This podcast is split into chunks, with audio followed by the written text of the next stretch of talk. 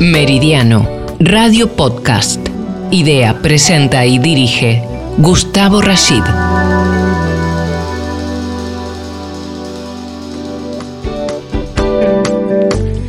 No hay lugar del mundo donde no habite alguien de ese país.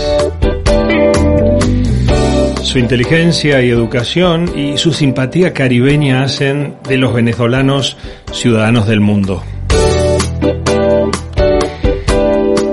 Décadas de bonanza económica y crecimiento social, además de una importante riqueza en recursos naturales, han sido la base de una calidad de vida digna y elocuente.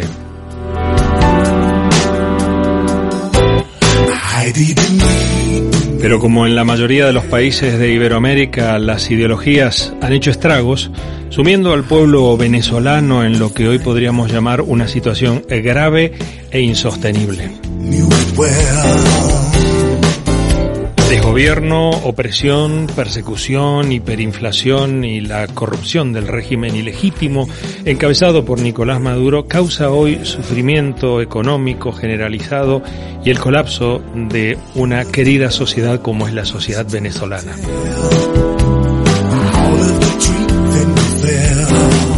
Y aquí en Meridiano hablamos del mundo porque conocemos el mundo y vamos a hablar justamente hoy, a analizar qué es lo que pasa en Venezuela.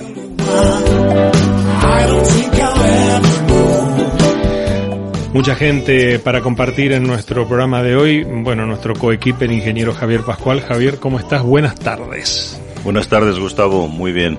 Encantado de estar contigo otra vez. Te gusta hablar de Venezuela, tío, hoy, ¿eh? Me gusta mucho Venezuela. Bueno, genial. Fantástico. Luis de Gouveia, nuestro sonidista, maestro del sonido, eh, hombre de Venezuela, que además es parte de esta casa y trabaja en esta casa y tiene su programa. Luis, gracias por eh, aceptar la invitación de que vengas a hablar de tu país. Gracias, Gustavo, por esta oportunidad que me das para hablar de Venezuela y bueno, y de invitar también a escuchar Decisión América, que es el programa que conduzco y produzco en esta prestigiosa emisora Decisión Radio eh, que se transmite los sábados, eh, los domingos eh, a las 20, 20 horas. Yo sabía que no iba a salir gratis esta invitación, ¿eh? esto está claro, así que... Aprovechar el espacio. Pero está muy... No, no, es que lo iba a decir yo también y lo vamos a reiterar en el programa. pero también está tu coequiper, un periodista que está hoy con nosotros desde la ciudad de Atlanta, en Estados Unidos, y nos referimos a Miguel Ashley. Miguel, ¿cómo estás? Buenas tardes. Hola, muy buenas tardes. Bueno, espero que me escuchen bien. Mi nombre es Miguel Hernández y bueno, muy emocionado y agradecido por esta oportunidad de hablar sobre mi hermoso país, sobre Venezuela. Bueno, vamos a hablar con absoluta libertad. De eso se trata, como bien sabes, Miguel, y tú también que eres coequiper eh, justamente de Luis en Decisión América todos los domingos en esta emisora. Vamos a hablar de Venezuela. Teníamos que hablar de Venezuela. Veníamos eh, de alguna manera pensando con la producción que esto se tenía que llevar a cabo y, por supuesto, eh, dijimos nada mejor que tener a gente de la casa aquí sentada, que además mm, ya sabéis cuál es la filosofía, hablar con absoluta libertad eh, y contarle a la gente de qué se trata un poco todo esto que está pasando, ¿no? Eh, no sé si, si, Luis, tú quieres empezar a, a contar, decir un poquito, eh, como yo dije, porque además indudablemente me ha tocado trabajar en tantos lugares del mundo eh, y me he encontrado siempre con un venezolano. Argentinos hay en todos lados, pero venezolanos eh, muchos.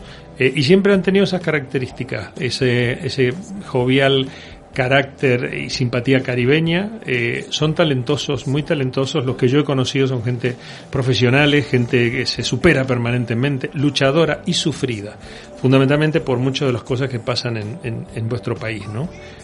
Sí, la, lamentablemente, pues por las circunstancias que ya muchos oyentes conocen de, de lo que sucede en, en Venezuela, pues ya son muchos años realmente en una crisis política, social, económica, un ciclo que no termina y que lamentablemente ha hecho que eh, más de 6 millones de venezolanos eh, tengamos que emigrar porque no, mm, pues tu juventud pasa, no tienes una garantía de que vayas a vivir en un país donde realmente te ofrezca posibilidades de crecimiento, de desarrollo y eso pues te motiva Y en mi caso también me motivó por la inseguridad, porque tuve varios intentos, hubo varios intentos en los que me robaron en la calle, con, con arma, tanto con cuchillo, con pistolas. Entonces ya llegas a un momento que tú dices, no, mira, mi vida realmente está corriendo peligro.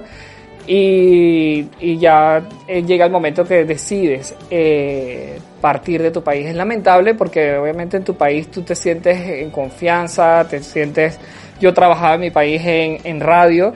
Este, hacer radio en otro país no es fácil porque es un medio que obviamente también está muy, muy, es medio cerrado este, entrar en otra emisora de radio, pues obviamente, y ahora como en esta oportunidad de edición radio es una gran oportunidad y además de trabajar con gente profesional en, en el área.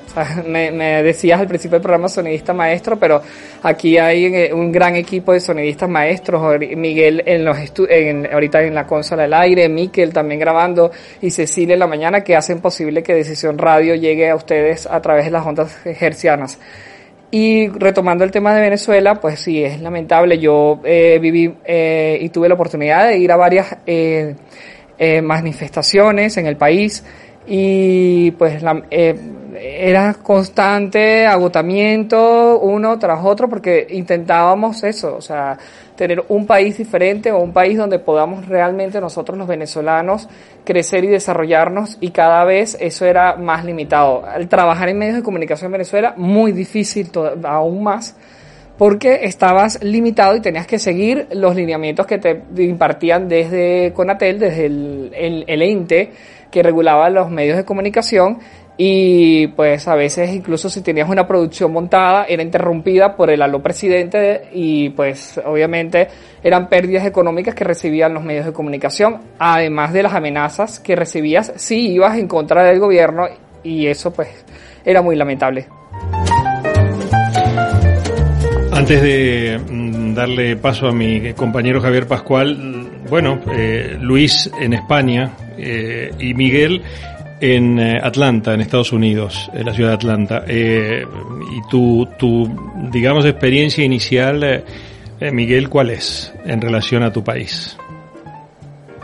Sí, definitivamente, bueno, la situación de Venezuela es una situación muy dolorosa, ¿no? Incluso, bueno, me encanta que Luis haya comenzado el tema desde la perspectiva eh, humana, por decirlo de alguna forma, desde la perspectiva real. A mí me gustaría comenzar desde la perspectiva política económica, que bueno, el, tema de la política sí es uno de mis fuertes, y recordar que bueno, primero Venezuela no era perfecta, que eso es importante, no existe ningún país perfecto, si bien es cierto que me encantó que lo mencionaron en la introducción, que nosotros vivimos muchos años, muchas décadas de bonanza petrolera y de ser una de, uno de los países democracia, uno de los países con una democracia más sólida en la región, hubo siempre un grupo de la población que quedó del lado de, de, este desarrollo, ¿no? O sea, siempre hubo personas que no estaban incluidas en los planes gubernamentales, siempre hubo personas que de una u otra forma estaban, eh, no estaban eh, incluidas en este, en este crecimiento, ¿no? Y precisamente eso dio pie a diversos eh, es, escenarios sociales. Bueno, nosotros vivimos un proceso en 1989 conocido como el,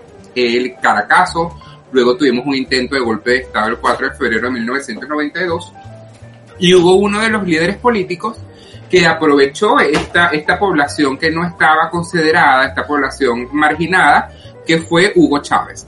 Yo siempre me gusta hacer este preámbulo histórico porque es bueno recordar cómo una persona se aprovechó del, del sentimiento popular, cómo una persona engañó al pueblo, y cómo una persona comenzó la destrucción de uno de los países con las proyecciones eh, económicas más importantes de la región, porque para ninguna persona es un secreto que la economía venezolana para el año 1953 incluso estaba la economía de Estados Unidos, la de Japón y luego venía Venezuela. Entonces yo creo que hay que entender cómo distintas medidas políticas, cómo distintas medidas sociales han llevado a Venezuela a donde está ahora. Quería hacer una pregunta a Luis y a Miguel, venezolanos, como muchos otros que hay en España y en otros países. Has dicho una cifra impresionante, 6 millones de venezolanos fuera. Yo esta mañana he estado mirando números y uno de los números que he visto es la demografía, 28,5 millones. No es una población muy alta si es que está bien censada. A lo mejor resulta que hay gente que no está censada o que vive eh, en la selva y no lo están contabilizados. Pero en cualquier caso, la gente que queda en Venezuela, ¿qué hace? Bueno. Va, es una pregunta con segundas. ¿Qué está haciendo? Porque yo estaba allí y la verdad es que me llevé una imagen triste de la gente joven. todavía estaba Chávez. Y creo que había elecciones dentro de poco. Y encontré mucho pasotismo en la gente joven eh, me dolió bastante, ¿no? Porque si quieres cambiar algo hay que cambiarlo, ¿no? Y también, bueno, estamos viendo que la oposición le está costando mucho y dándole muchos recovecos, ¿no? Para conseguir eh, cambiar el régimen. Sí, bueno, y respondo yo y luego mi compañero Miguel, que seguro te va a dar una respuesta súper completa. Yo te puedo hablar desde la experiencia y de, y de la familia que tengo allá. Realmente eh, el venezolano no vive del salario mínimo porque el salario mínimo en Venezuela son dos, dos dólares, no es nada. O sea, la gente eh, tiene su trabajo pero busca hacer negocios alternativos, emprender, eh, si bien pueden, buscan vender online, comprar productos, importarlos, eh, ha, habido una euforia de bodegones por el tema de los alimentos, porque realmente la gente lo que compra en Venezuela eh, son alimentos. Entonces, realmente el venezolano lo que hace es eso, o sea, bueno, si tengo un, si tengo eh, mi, mi coche, lo que hago es trabajar de taxista, si tengo ropa que no uso, voy a un bazar y la vendo, o sea, eh, buscan la forma de poder este, sobrevivir realmente. O sea, si bien una de las cosas que suceden en Venezuela es que, eh, que también es dramático, es que los, todos los alquileres están regulados, no consigues ofertas de alquileres para poder mudarte, es muy difícil mudarte y conseguir pisos en alquiler. Y este, eso ayuda, digamos que un poco, porque obviamente si no, no podrías ni siquiera tener un lugar donde vivir si vivieras alquilado, ¿no? O sea, la ventaja es que mucha gente tiene su propiedad. Pero este, lo, lo, lo, lo, contrario es que ahora eh, todos te los servicios te los cobran en dólares. Entonces ahora, que aunque el dólar no es la moneda oficial, es un, eh, lo utilizan para todo, como forma de pago y hasta los medios estatales, las empresas estatales te cobran en dólares. Entonces se agrava aún más la situación y eso es bastante dramático. Miguel, ¿tu opinión? Sí, bueno, me, esa, esa, ah, hubo, hubo dos elementos que me llamaron mucho la atención, que bueno, allí obviamente el número de casi 6 millones de migrantes venezolanos que estamos en el mundo. Recordar que, bueno, Colombia es el país que tiene la, el, el, digamos, el número más importante de migrantes venezolanos, casi 2 millones, luego sigue Perú con más de un millón, luego sigue, luego sigue Chile, luego sigue Estados Unidos y bueno, en los distintos países, incluido España, por supuesto, ¿no? Yo creo que allí, cuando si a mí me preguntan qué es lo que está haciendo el venezolano en Venezuela, yo diría sobreviviendo. O sea, hay que entender que no hay un sistema eléctrico, que no hay, que el agua es, es, es, algo que prácticamente el servicio de agua ya no existe, el servicio de internet, la inseguridad, pero si bien es cierto que está esta terrible situación, hay un grupo también importante de venezolanos que como siempre con su motivación, energía y con su profesionalismo están buscando emprender, están eh, buscando hacer negocios, pero también hay otro grupo que es lo que nosotros llamamos los enchufados, que bueno, que son las personas que están trabajando directamente con el gobierno, por supuesto les va súper bien, ¿no?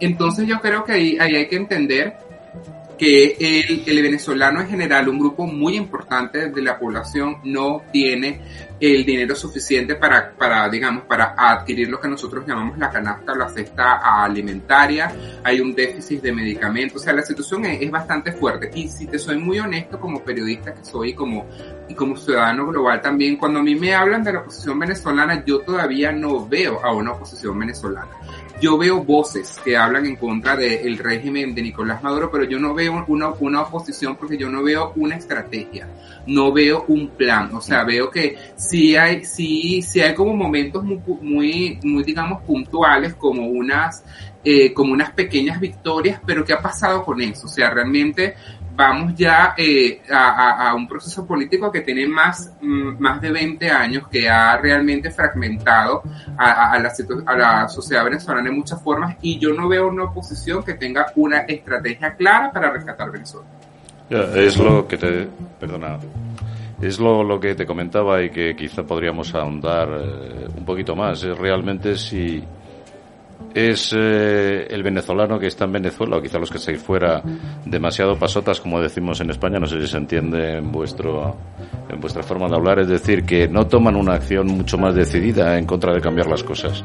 Habéis dicho subsistir, ¿no? Subsistir, claro, mm, a ver qué voy a hacer hoy, mañana, pero mm, a lo mejor no se están enfrentando con la situación de la forma más conveniente, ¿no?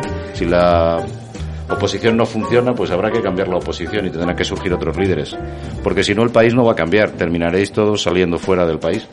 Sí, es lo que ha sucedido realmente eh, en este en este tiempo, ¿no? La gente ha puesto su confianza en líderes políticos que realmente han defraudado al país porque han salido la gente mucho a manifestar, o sea, se ha parado el país, la gente ha manifestado, ha salido a las calles, han habido acciones de parte de los ciudadanos hasta donde el ciudadano puede, porque también corre el riesgo su vida, porque realmente el venezolano, el venezolano que sale a manifestarse en contra del régimen sale sin armas y sale de forma pacífica, pero se enfrenta a las armas del régimen. Entonces es como que bueno, sí puedo defender mi país, pero hasta qué punto, porque si lo, también mi vida la valoro y entonces allí entra ese tema tan complicado porque no contamos el apoyo de la Fuerza Armada.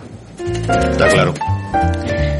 Bueno, pero esto sucede, eh, no sucede en un país eh, subdesarrollado, por decir, o en vías de desarrollo, porque es muy grosera la otra palabra. Esto sucede en Venezuela, un país con unas potencialidades eh, profesionales, intelectuales, económicas y de recursos naturales enormes. y es lo que no entendemos. Meridiano. Política internacional analizada por profesionales interdisciplinarios y los protagonistas de la actualidad.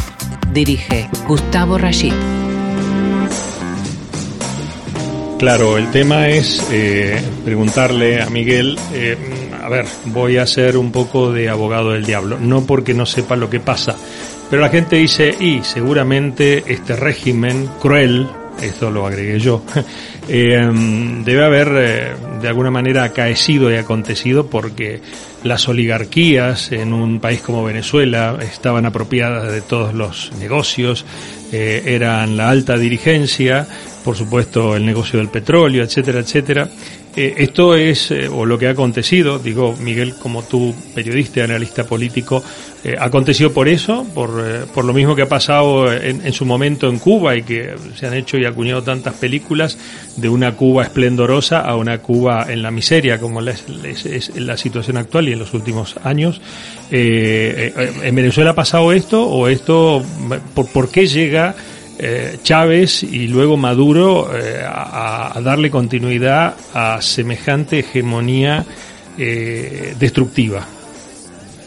Sí, yo creo que estamos ante la presencia de una, de una situación política que es, que es consecuencia de múltiples factores. O sea, en primer lugar, como les decía, Venezuela no era perfecta, si es cierto que éramos un país con muy buenos indicadores, existía una parte de la población que no estaba satisfecha con la forma de vida y que al mismo tiempo no gozaba de los beneficios que quizás otro segmento de la población se tenía, a pesar de que Venezuela eh, era uno de los países, porque ya prácticamente la clase media no existe, que la clase media era una de las clases medias más grandes de la región, por eso para nosotros era muy común una persona que fuese a la universidad, una persona que comprara un apartamento, una persona que tuviese un carro, porque precisamente éramos una, una sociedad de, de, de, clase media, ¿no? Con una presencia también de clase alta importante.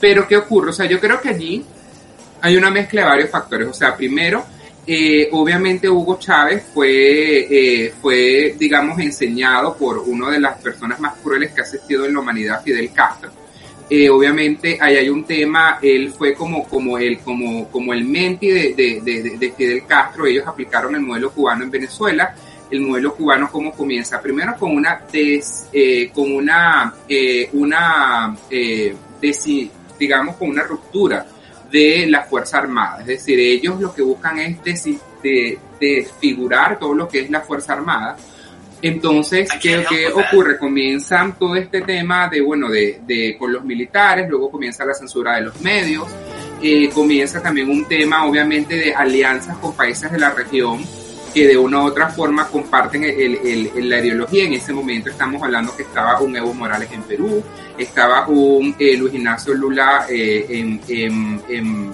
en Brasil, hablamos, bueno, de la conexión que sigue teniendo Venezuela con Nicaragua, hablamos de Argentina, entonces todos estos factores se fueron sumando a que el régimen se perpetrara. Además, no podemos dejar de lado toda la, la trampa, toda la mentira que ha existido en el, en el sistema electoral, que bueno, el, sistema electoral venezolano estaba, digamos, de una forma bastante estable, era bastante confiable, luego con la, cuando llega Hugo Chávez, comienza eh, esta llamada eh, modernización del sistema electoral, que es lo que precisamente lo que hace es beneficiar al régimen y particularmente cuando Chávez ya se entera que está, eh, digamos, muriendo, que él mismo elige a Nicolás Maduro. Bueno, Nicolás Maduro, ¿qué es lo que hace? Recoger toda esa, toda esa destrucción que, que, viene, que viene haciendo Chávez y, por supuesto, em, empeorarla y además vamos a hablar de dos nuevos elementos. La pandemia, que la pandemia le cayó como anillo al dedo, como decimos nosotros, al régimen, porque la gente ya no puede protestar, la gente no puede salir. Y unido a todos estos factores que les acabo de mencionar, hablamos de una oposición que de nuevo, yo no hablo de líderes, yo respeto lo que dice Luis Enrique, pero yo no hablaría de líderes de la oposición, yo hablo de voces. O sea, hay voces, voces que, que dicen, voces que incluso tienen cierto, cierto aval de la, de la Unión Europea, voces que tienen apoyo de aquí del gobierno de Estados Unidos, pero son voces que les hace falta fuerza, que les hace falta un plan. ¿Qué opináis?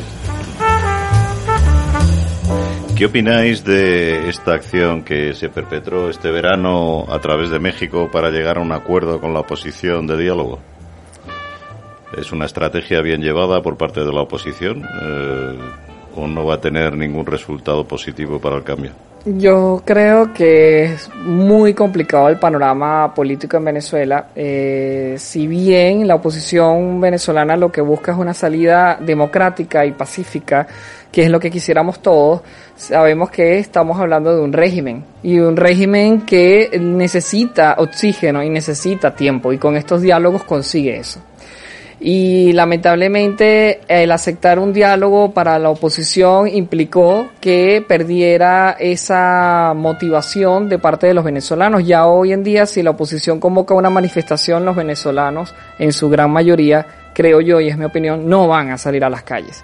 Es decir, eh, la izquierda venezolana, como lo hace muy bien la izquierda en, a nivel mundial, ha utilizado los medios de comunicación y incluso crean cuentas falsas apoyando a la oposición con noticias y luego esas mismas noticias las utilizan en contra de la oposición. Han logrado desanimar al pueblo, eh, han logrado que la gente, obviamente con toda la crisis, la gente se, se preocupa es por alimentarse y sobrevivir, o sea, realmente no tienen eh, esa eh, preocupación hoy en día por el tema político, si bien les afecta a todos, pero ya sienten que no tienen eh, esa, ese apoyo de parte de esas voces, como dice Miguel, o de esos líderes políticos.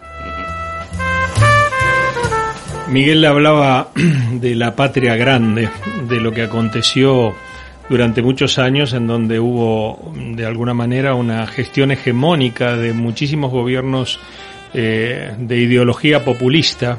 Voy a hacer, eh, digamos, buscar un factor común para no nombrar a cada uno de ellos, pero en general cercanos al, comunismo, al marxismo, a la extrema izquierda eh, y en donde el modus operandi también tiene mucho que ver con lo que también justamente Miguel decía de Venezuela, el desgaste y el desarme de las Fuerzas Armadas, la hegemonía y la nacionalización de servicios y de empresas que mm, supuestamente y entre comillas debían pertenecer al patrimonio estratégico del Estado, hidrocarburos, commodities, etcétera, pero también justamente una suerte de gestión, podríamos decir, cuasi dictatorial y cleptocrática eh, de la gestión de gobierno, ¿no? O sea, negocios solo para la familia eh, y por supuesto eh, la hegemonía del poder, sí profundizada porque lo que han dicho algunos participantes de este programa por el concepto de biopolítica de Foucault, de controlar justamente a partir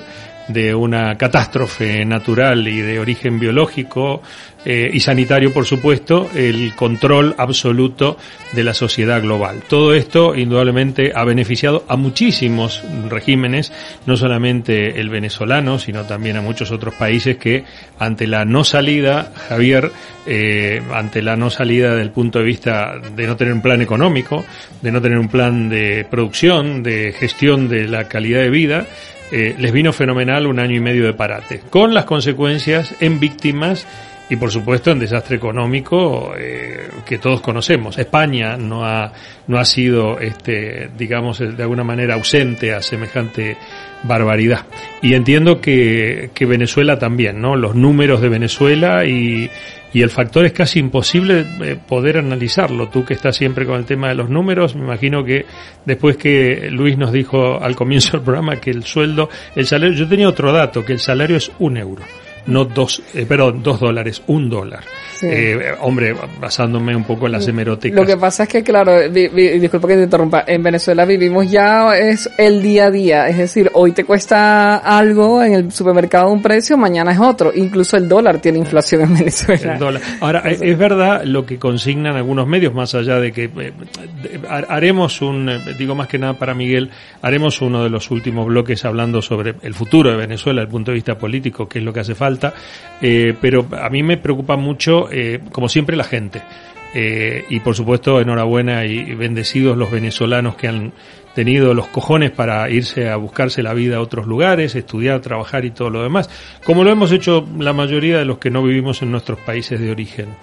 pero me preocupa mucho que no haya, no haya comida que no haya medicamentos, que no haya una atención sanitaria, hasta donde nosotros sabemos, porque me imagino también Miguel, que hay oscurantismo con respecto al tema informativo, tú que estás en Estados Unidos y que hay acceso, ¿qué pasa con Internet? O sea, ¿qué, es lo que está pasando si tienes que hacer una foto así somera antes del corte sobre esto en Venezuela? Sí, fíjate que bueno, me, me, me permito retomar un tema de la negociación en México, que me parece que es un aspecto importante, y lo único que yo puedo agregar es que con asesinos, con delincuentes no se negocia. O sea, realmente yo creo, en mi opinión, digamos, en mi opinión como venezolano y como periodista también, que este tema de negociar con el régimen de Nicolás Maduro no tiene ningún sentido, pero eso no va para ningún lado.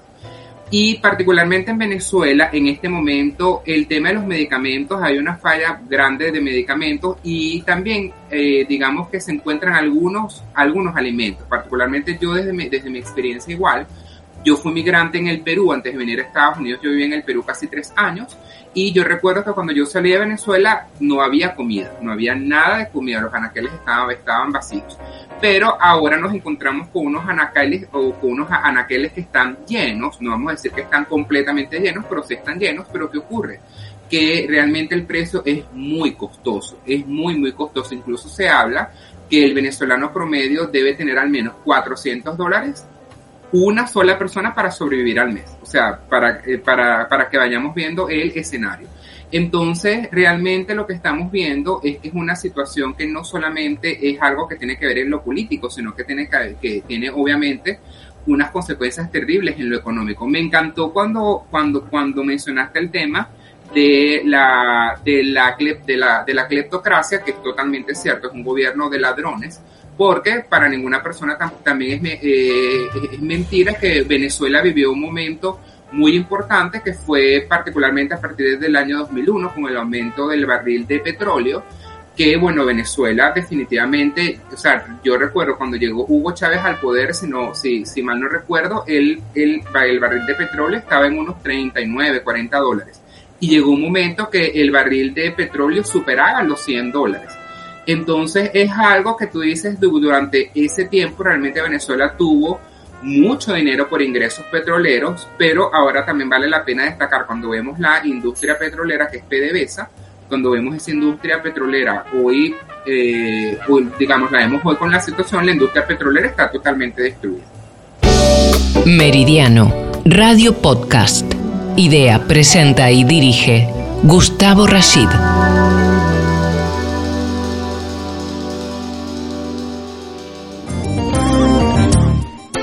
Yo creo que detrás de cada testimonio de nuestros invitados hoy, Luis y Miguel, eh, Javier, queda poco que agregar y acotar. Yo pregunto y me quedo en silencio eh, porque eh, algo que resulta para nosotros anecdótico periodísticamente hablando es catastrófico humanamente pensándolo. Miguel decía, no, no hay comida. ¿Tú te imaginas español viviendo en una bella tierra maravillosa e increíble como España? Muy a pesar del gobierno coyuntural, eh, una España sin comida, o sea, ir, ir a, la, no bueno, puede haber pasado en la, en la época, no sé, la posguerra, etcétera, pero, pero no hay comida. O sea, no, no es que diga, uy, qué cara que está la universidad, el coche está caro, eh, la cuenta de internet por ahí sí es difícil acceder. No hay comida y no hay salud. Eh, ¿Cuál es tu reflexión, Javier, al respecto? ¿Te puedes imaginar algo así? Eh, ¿Cómo suena? Digo porque lo tomamos ya como, como algo normal. Y bueno, sí, no tienen comida. No, no, es tremendo. Suena, suena realmente desesperante. Mira, he cogido algún dato hoy. Eh, dice, un informe de la UCAP presentado en julio del año pasado mostraba que el 64,8% de los hogares venezolanos presentaban pobreza multidimensional mientras que en base a los ingresos se estimaba que el 96% de la población se encontraba por debajo de esa línea, cifras similares a las de Nigeria o Chad. El mismo documento de la UCAP mostraba que los venezolanos, venezolanos, lo que comentabais, contaban con ingreso en promedio cada día de 0,72 dólares. Impresionante. Son datos eh, elocuentes que yo, por supuesto, invito a nuestra audiencia, que es fantástica y además eh, participa a través de nuestras redes sociales y desde ya a través de nuestra cuenta de radio podcast eh, que pensemos y dimensionemos. Justamente esta es una de las razones por las cuales hacemos Meridiano, para que ni Javier ni yo le podamos contar eh, nada que ustedes piensen que está dex contextualizado o fuera de lugar. Eh, te lo está contando la gente de Venezuela, que lo ha padecido. La gente que se ha tenido que ir de su tierra cruelmente y desarraigarse, no por ir a estudiar algo afuera o, a visitar a la familia, sino porque no había futuro. Eh, y entonces uno piensa, y con esto ir introduciendo también eh, Miguel, que veo que no crees en la oposición en términos políticos de Venezuela, ¿cuál es el futuro? ¿Cuál es la salida? O sea, casi se están preguntando lo mismo que pasaría en la Unión Europea con la ida de Angela Merkel, ¿no? Es decir, ¿cómo sigue eh, la Unión Europea? Ya hemos hablado en otro programa hablando de Francia al respecto, pero me encantaría saber eh, tu visión como joven, estudiante, experto en política, periodista, eh, y desde afuera, con libertad, que, cuál, cuál es, cuál es el, el roadmap, la hoja de ruta del futuro de Venezuela? Es todo un paripeto a esta serie de, eh, más allá de que no haya que negociar con, criminales o con asesinos, eh, digo, siempre que se abre una opción de negociación, parece que todo el mundo respira y dice, ojalá, bueno, van a ir a elecciones con observadores internacionales y, bueno, acá le podemos mandar a Zapatero, en fin, pero lo que digo es que, eh, ¿cuál es la, la, la, visión de, de, un joven que además entiendo amas tu país como, como todos y que espera lo mejor para él? Sí, bueno, primero me, me encanta ese preámbulo que, que mencionas porque, bueno, el, mundo está convulsionado, ¿no? Incluso eh, precisamente ayer leía que, bueno, uno de los candidatos más radicales en contra, en contra de los migrantes en Francia está justamente, eh, digamos, figurándose en el proceso electoral, lo que está, el proceso de, de, de, desabastecimiento que está viviendo el Reino Unido también, o sea, el mundo está, está bastante mal, ¿no? Y regresando otra vez, digamos, para colocar la lupa en Venezuela, Sí, a mí muchas personas me preguntan eso, ¿cuál es el, futuro de Venezuela? Y yo la única palabra que digo es que espero que sea un futuro mejor. Mejor de lo que estamos pasando definitivamente. Yo creo que los venezolanos en Venezuela y fuera de otros lugares debemos hacer nuestros esfuerzos en rescatar nuestro país y rescatar nuestro país es bueno precisamente participando en espacios como esto para que el mundo siga sensibilizándose sobre la situación de Venezuela, apoyar iniciativas serias, de personas serias, de personas responsables, de personas que sí tienen un plan. Pero definitivamente yo creo que la comunidad internacional aquí juega un rol muy importante. Yo también, si te soy honesto, estoy bastante decepcionado de la comunidad internacional. Yo he visto como en muchos países, eh, particularmente países fronterizos, que están con Venezuela como Trinidad y Tobago, por ejemplo, se han hecho cómplices del régimen de Nicolás Maduro. Y es muy lamentable ver cómo la comunidad, eh, la, la, comunidad internacional se queda, se queda callada ante todos los crímenes de lesa humanidad que están pasando en Venezuela. Es impresionante cómo ver eh, que Venezuela en su momento participaba activamente en procesos democráticos de otros países y realmente en este momento muy pocos son los países que o están pendientes de lo que está pasando en Venezuela o establecen políticas claras para apoyar a los migrantes venezolanos, como bueno, vale destacar que es el caso de Colombia, que por cierto ayer comenzó con un proceso bastante amistoso y fraterno de los migrantes venezolanos. Pero yo creo que sí, yo creo que hay, hay que buscar la forma de, de o sea, definitivamente de, de, que este régimen termine. Obviamente en ningún momento yo hablo de un tema de un tema de violencia, de una invasión internacional, porque sé que algunas cosas de la oposición también mencionan eso, pero yo sí siento que definitivamente el pueblo venezolano debemos buscar una vía para reconstruir nuestro país eh, y sobre todo yo, yo no diría de, de, ser lo que éramos, porque ya el, ya el pasado pasó y no se puede reconstruir. Yo se diría de, de, de construir, de visualizar una mejor versión de Venezuela con base en lo que hemos vivido y con base en lo que podemos ofrecer. Luis, bueno, sí, eh, realmente yo creo que Venezuela necesita para el futuro una nueva generación de políticos y de políticos que amen y, y, sean apasionados por su país y que tengan vocación de servicio por la gente, porque eso se ha perdido muchísimo. Y yo creo que el tema político en Venezuela es bastante delicado porque, bueno, si bien yo sí apoyo un poco más el tema de la oposición, eh, yo creo que eh, no la tiene fácil, es difícil porque si también estás apoyado por la comunidad internacional y te dicen, mira, tienes que negociar, entonces tú dices, bueno, tengo que negociar, porque si no quedo entonces ah, en el aire y nadie me va a proteger, porque es el caso de que los políticos venezolanos corren peligro de vida en Venezuela. Ahora con la, el apoyo de la comunidad europea y Estados Unidos, pues se sienten un poco eh, apoyados y protegidos. Y recordemos que eh, el Estado venezolano y lo que hace siempre la izquierda en el mundo es que han conformado células terroristas en Venezuela. Y eso complica aún más. Es más, recientemente hay misiles que han comprado Maduro y eso está alertando a la comunidad internacional. Es decir, ellos son, eh, eh, no se puede negar que son unos buenos estrategas políticos y, saben siempre manipular todo a su favor. Entonces yo creo que para el futuro de Venezuela necesita una nueva generación de políticos que amen y se apasionen por el país y que bueno, que las ideologías las dejen un poco de lado y que pongan primero a el país, el desarrollo y su gente. Hemos hecho mucho hincapié en la juventud, que es lo que nos interesa. Eh, y en esta casa, que hay una gran familia eh, juvenil, somos pocos los mayores, estuve generoso con mis compañeros, eh, espero que lo reconozcan, hay muchos jóvenes, y jóvenes de diversa procedencia, muchísimos iberoamericanos, que es una de las claves y de los signos de este proyecto comunicacional, justamente, la diversidad de voces alrededor del español, de España, de, de lo ibero. Eh, ¿Qué piensa? Eh, y aquí está Teresa, eh, sentada con nosotros en el, en el estudio, una joven colega que además es integrante y trabaja en esta casa. ¿Qué piensa Teresa como joven, habiéndose criado en una sociedad como la bendita sociedad española, cuando escuchas estas cosas de lo que les pasa a jóvenes, incluso colegas tuyos, también dedicados al mundo de la comunicación? ¿Qué, se, qué sientes? ¿Qué se siente? Bueno, yo conozco a muchos venezolanos porque aquí en, en Madrid vienen un montón. Y nada, aparte de sentir mucha pena de que lleguéis a, a, esa desesperación como para salir de vuestro país porque no tengáis otra, eh, me siento muy agradecida eh, porque yo al final digo, me puedo quejar de algo de España, pero digo, tengo salud, tengo educación, no me han faltado lo que os ha faltado a vosotros y claro, quejarse en mi situación no, no es justo, no es justo para vosotros, los venezolanos.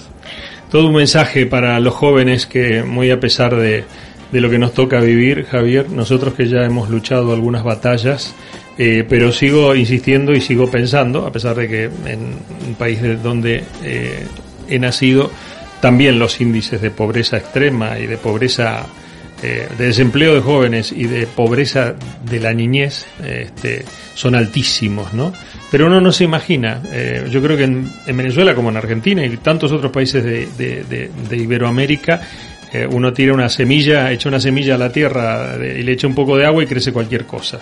O sea, ya, ya no hay comida, porque también se ha perdido con el asistencialismo, de la progresía la cultura del trabajo. O sea, la gente no quiere, es el pasotismo al que se refiere Javier, lo hemos hablado también con otros países, ¿no? Lo he hablado con Argentina, como diciendo los argentinos son también conformistas, como diciendo, oye, no te la, no te la, y nuestros abuelos, somos todos, en el caso de los iberoamericanos, hijos de inmigrantes, este, tenían su huerta, o sea, de hambre no se morían. Y ahora la gente se muere de hambre. Esto es un fenómeno, ¿no? Que creo que es consecuencia del estigma de estas ideologías populistas que tratan de controlar todo a través de la dádiva eh, y no a través, bueno, la, palabra, este, eh, la palabra más cuestionada por estos regímenes, meritocracia, porque todo se logra a través del mérito. Eh, ¿Dónde está la confusión? Creo que hablamos en algún programa contigo sobre este tema, ¿no? Sí, efectivamente. Así que no lo sé. Miguel, tú que no crees en la en la oposición, que estás cabreado con la oposición. Eh, preguntas así a quemarropa. Eh, eh, ¿Interactúa el narcotráfico en Venezuela? Mira, hay, hay, algo que quiero mencionar y bueno, cuando, cuando me haces esa pregunta la respuesta es que sí, lamentablemente Venezuela se ha convertido en un escenario, en un paraíso para el crimen internacional y además me, me, me, llama poderosamente la atención cuando mencionan ese tema de las personas que no están preparadas y que no están capacitadas, porque precisamente eso también ha sido uno, uno, uno de los graves problemas que hemos tenido en Venezuela con este régimen. No hablamos de que vamos a, digamos, a, a lograr una una tecnocracia, por decirlo de alguna forma, pero sean menos personas que tengan un sentido de, pertenencia, un sentido de, de, humanidad, un sentido de país que lamentablemente no está. Pero sí, para responder por segunda vez tu pregunta, definitivamente Venezuela se ha convertido en un escenario para el crimen internacional. Para ninguna persona es un secreto, bueno, los lazos y los vínculos que el régimen de Nicolás Maduro tiene con el terrorismo internacional, con muchísimas situaciones también relacionadas con el mundo de las drogas. Y bueno, o sea, realmente es muy lamentable, repito, cómo esta situación que está pasando Venezuela eh, hay muchos países que, bueno, que saben, porque yo, yo, yo hay algo que sé, o sea, estamos en la era de la información. Ah, esta, esta, información que nosotros estamos mencionando que está en internet, hay muchos periodistas también independientes y valientes que lo dicen aún en Venezuela a pesar de las circunstancias y realmente lo que, bueno, lo que ocurre es que algunos países se pronuncian, eh, hay una que otra consecuencia, pero no vemos realmente nuevo una estrategia. Por eso cuando a mí me preguntan de la oposición, yo digo, ¿cuál oposición? Yo no veo, yo veo muchas veces es a una oposición digital es decir, a una oposición que hable en Twitter, una oposición que sube un video a YouTube, una oposición que hable en Facebook, ajá, pero ¿qué más están haciendo? O sea, si bien es cierto que estamos en la era digital, o sea, ¿qué, qué más están haciendo realmente para, para ofrecer este rescate a Venezuela? Por eso yo digo que lo que nos toca a todos los venezolanos, piensa lo que estemos, los que están en Venezuela y fuera de Venezuela, es dar lo mejor. O sea, construir espacios para conectarnos con nuestro país, apoyar a nuestra comunidad que está aquí presente. Por ejemplo, yo siempre, y la gente que lo sabe, busco la forma de conectarme con la comunidad venezolana en donde estoy, particularmente ahorita estoy participando en actividades con la comunidad latinoamericana en general acá, pero sí creo que eso es importante, como que bueno, conectarte con tu gente, dar lo mejor, y yo creo que lo clave de este proceso es participar en la reconstrucción del país, pero repito, en una reconstrucción dirigida, en una reconstrucción seria. Yo creo que para agregar, eh, te puedo decir, y es algo muy corto, el modelo cubano lo copiaron a perfección en Venezuela. Es más, lo copiaron tan a perfección que ahora es exportable a cualquier país del mundo. Qué pena. Meridiano. Política internacional analizada por profesionales interdisciplinarios y los protagonistas de la actualidad. Dirige Gustavo Rashid.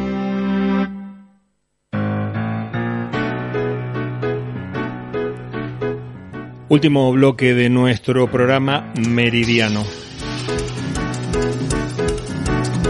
Con la fantástica presencia de la gente de Venezuela para hablar justamente de Venezuela.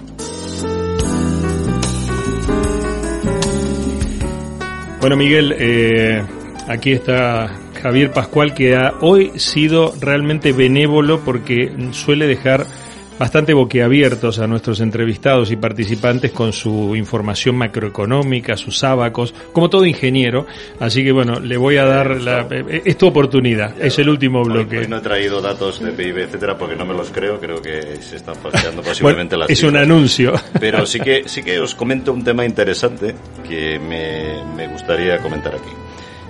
Eh, Venezuela es una economía que cuando estuvo eh, el país en buena situación, evidentemente vivía de vender petróleo y de vender petróleo a Estados Unidos, no nos olvidemos. ¿eh? Ahora mismo todavía el 41% del total de producto de petróleo se envía a Estados Unidos. Pero la posición tiene una llave importante y es que dado el embargo, hay un fideicomiso con todo este dinero que no está volviendo a este señor, sino que se está quedando en Estados Unidos a disposición de Juan Guaidó, que es el que está reconocido como presidente. Y tiene un problema además que no sé si conocéis técnicamente el petróleo de Venezuela. Es un petróleo muy pesado, no es ligero y no se puede procesar nada más que en determinados países. Con lo cual ahora mismo exportan a China nada más y a India y poquito más. Porque además no pueden encontrar entre los embargos que hay y la poca amistad que hay con otros gobiernos, no están encontrando otros sitios a donde venderlos. Es decir, por mucho que quiera imponer el modelo cubano, este señor necesita dinero porque necesita financiarse, aunque sea para repartir solo entre los amigos. Y yo creo que ahí hay una baza importante, porque, bueno, yo creo que se está dando mucha credibilidad a la oposición, sea buena o mala, a lo mejor hay que apoyarles. Y bueno, ahora mismo hay unas elecciones, no sé qué opináis vosotros, las regionales, que ya la oposición ha dicho que va a asistir, todos los partidos de la oposición, aunque creen que va a ser un poco tongo, como decimos en España. Pero quería daros este dato del petróleo porque lo, me ha parecido curioso y evidentemente Venezuela es un país que, aparte de otros recursos naturales, esta ha sido siempre su vía de crecimiento más importante. Yo voy a aportar con algo. Mira, recientemente tuvimos una entrevista con un candidato presidencial en, en Chile, Francisco Parisi, y él mencionaba algo que es muy cierto. La inmigración ilegal es un gran negocio y es un gran negocio porque eso se traslada luego en remesas. Y ese es un dinero que entra, o sea, son dólares y euros entrando a Venezuela. Aparte, obviamente, del narcotráfico y de los, todos los negocios turbios que hay en el país. Entonces, obviamente, ya el petróleo para ellos no es, eh, no es rentable. Es más, la producción de petróleo se ha caído al piso y no les importa. O sea, realmente en Venezuela eh, hay un, un negocio, un negocio oscuro de células terroristas, del narcotráfico, de las remesas, eh, de, de, de, la parte de los impuestos que se cobran eh, dentro del país a, a, los empresarios, porque bueno, son, no son impuestos legales, son impuestos obviamente que impone el gobierno ah, y le dice, mira, tú me tienes que dar tanto, si no te cierro, si no te meto preso, si no, ¿sabes? Eh, entonces el, el mismo empresario venezolano no le queda de otra que el que quiere emprender en Venezuela pues sea sea, aliado del gobierno. Es un, por eso te digo que es un, todo un panorama trágico eh, en, en, nuestro, en nuestro país. Miguel, ¿tu opinión acerca de la pregunta de Javier Pascual? Sí, bueno, yo lo que puedo decir que esas elecciones para mí es un teatro. O sea, es un teatro de la, es un teatro para, digamos, para mostrar que hay una democracia, es un teatro de que de nuevo incluso muestra esa amistad que tampoco es secreto, que hay algunas voces de la oposición que son aliados del régimen de Nicolás Maduro, que incluso tienen negocios con el gobierno y todo eso.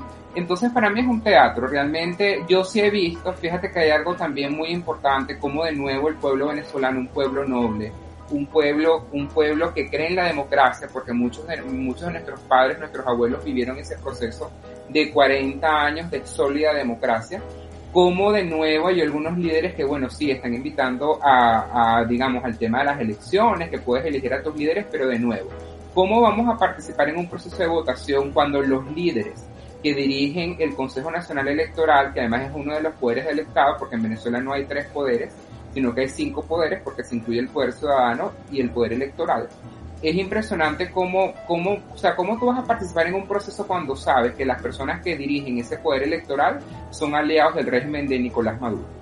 Entonces, de nuevo, es un teatro que se, que se plantea para fortalecer el argumento del régimen. ¿Qué es lo que dice Nicolás Maduro en los escenarios internacionales cuando se habla de la, de la democracia venezolana? Que en Venezuela ha, han existido más de 20 procesos electorales. Entonces, ¿qué, qué, qué ocurre? Bueno, como han existido 20 procesos electorales, somos un país democrático. Te hago una pregunta porque ya nos estamos yendo del programa. Eh, mm, ¿Hugo Chávez murió? Definitivamente él murió. O sea, yo, yo creo que ya, ya pensar que él está vivo, ya eso sería formar parte de otro tema que sería del tema de las teorías conspirativas. Él murió, pero lamentablemente su legado es un legado de hambre, muerte y miseria.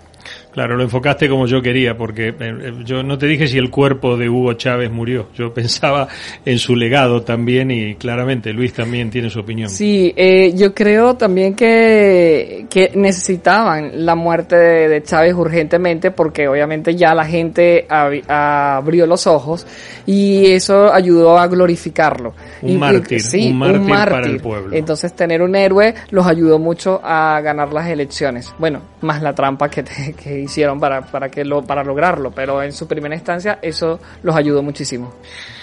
Bueno, eh, nos tenemos que ir lamentablemente, cumplimos nuevamente la fórmula de radio de quedarnos con las ganas de muchas cosas. Agradecerte, Luis, tu participación. Gracias por estar en nuestro programa.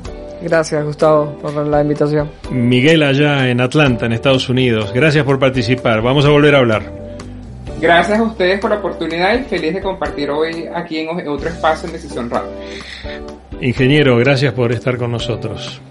Gracias a ti, Gustavo, y a todos los que hemos estado hoy aquí, especialmente a los amigos de, de Venezuela, un gran país que se merece otra cosa. Meridiano. Política internacional analizada por profesionales interdisciplinarios y sus protagonistas. Los jueves a las 19 horas. Dirige Gustavo Rashid.